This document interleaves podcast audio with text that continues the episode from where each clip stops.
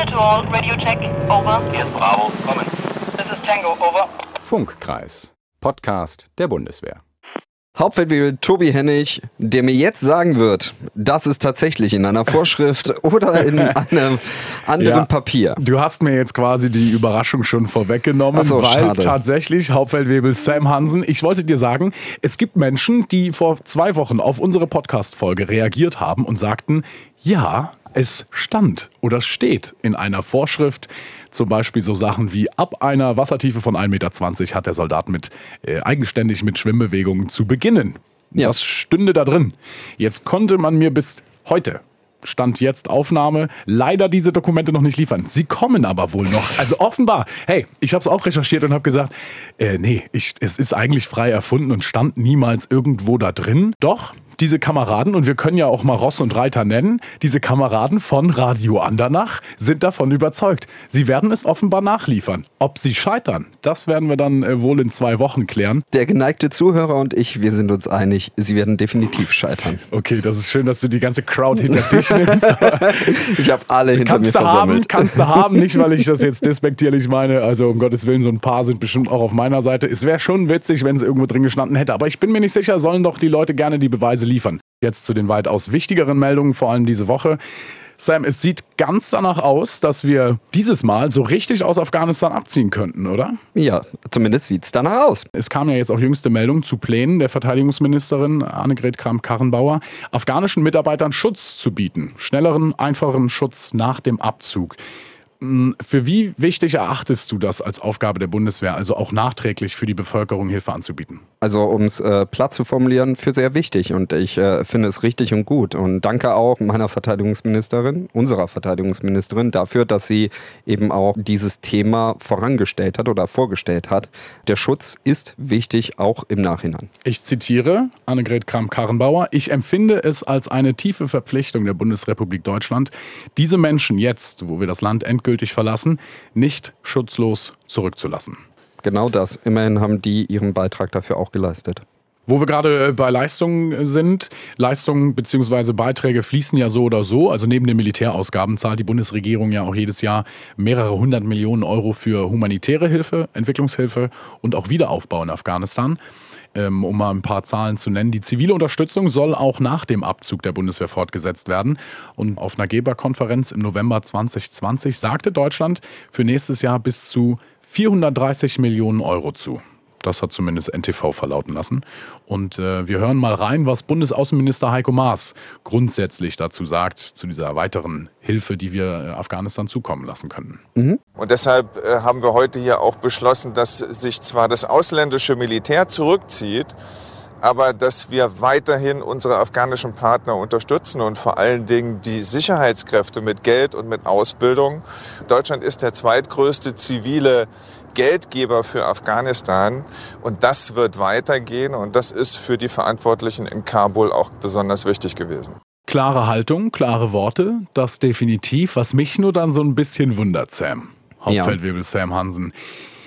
Vor rund drei Wochen hat die Bundesregierung noch ganz deutlich verlauten lassen, wir bleiben. Wir bleiben in Afghanistan. Es wäre verfrüht abzuziehen und es wäre auch definitiv verfrüht Militär abzuziehen. Das heißt, es wäre auch wichtig, dass nach wie vor äh, militärische Unterstützung, internationale militärische Unterstützung wichtig sei.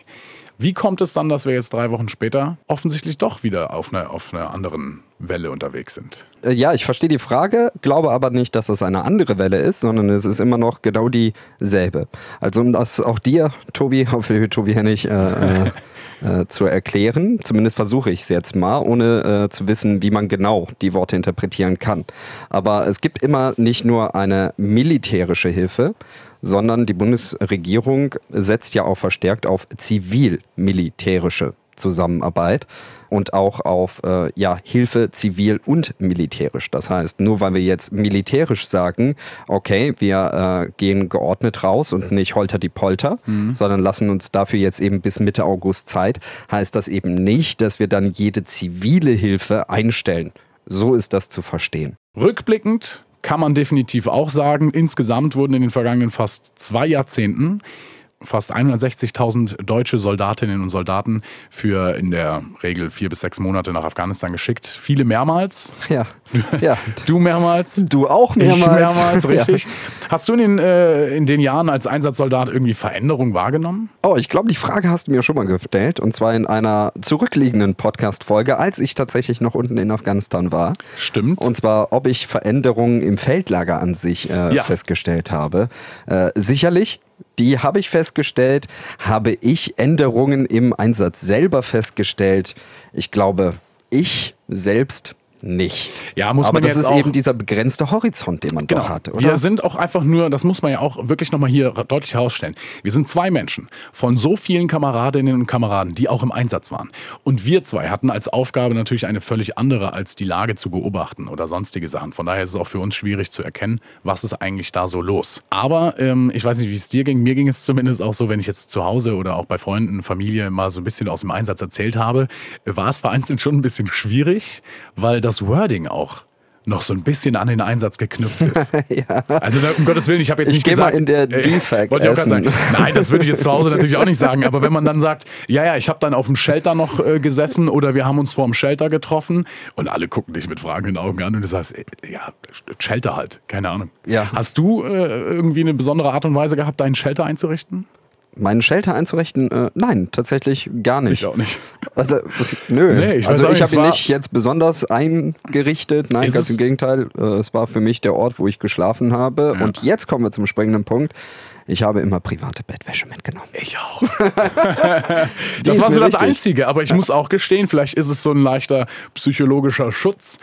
Ich saß da fünf Monate, habe gesagt, alles klar, hier schlafe ich fünf Monate, fertig.